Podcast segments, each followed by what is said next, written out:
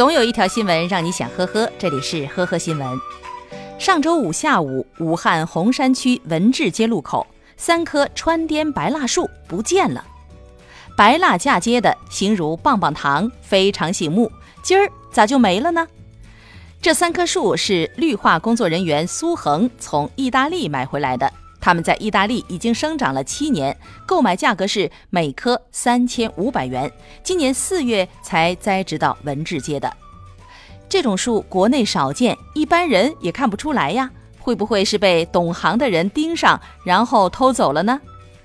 当天下午，绿化人员报了警。过了两天，派出所民警就通过监控摸排到了小偷。原来是六十二岁的市民叶某觉得树蛮好看的，竟然在夜里开车将它挖走带回了家。民警找上门以后，叶某还没有意识到偷树的严重性。民警给他讲解了相关的法律法规以后，他才懊悔不已地说：“树在另一套房子里，我去找人拿来，你们就别开车去了。我也六十二岁了，给我留点面子吧。”韩某是河区籍九零后男子，因为犯强奸罪，于二零一六年底被北京市通州区人民法院判处有期徒刑一年五个月，缓刑一年六个月。在河区缓刑执行期间，韩某觉得自己快三十岁了，仍一事无成，竟然脑洞大开，想通过制造假币捞一笔钱。于是呢，他网购了笔记本电脑、打印机、防伪纸、墨水、封口机。膏药盒、膏药袋以及其他的小工具。二零一八年五月份，在湖北籍男子王某凯的帮助下，韩某在自己租住的地下室里，用购买来的电脑、打印机、防伪纸等工具，制造面额为十元、二十元、一百元的人民币。同时，韩某通过快递邮寄的方式出售制造出的人民币。最终，他被抓获，获刑十年。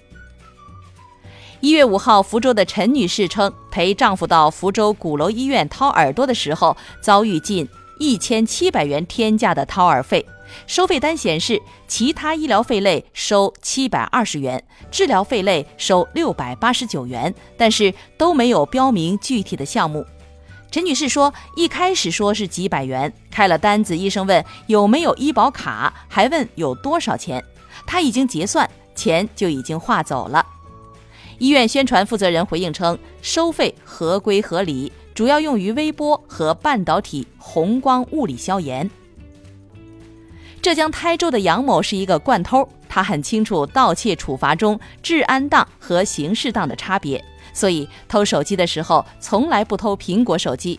但是最近他却被刑拘了，因为他一不小心偷了一部价值上万的八八四八。那天他喝了酒。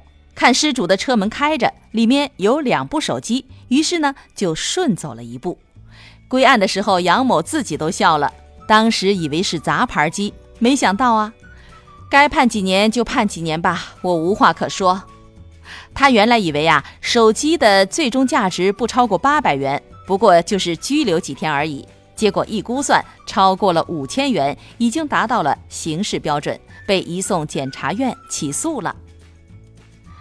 二零一四年，云南省保山市昌宁县居民何婷在离婚官司中，经法官允许以后，将开庭笔录、送达回证等法律文书带回家中，让他人冒充丈夫戴维签名。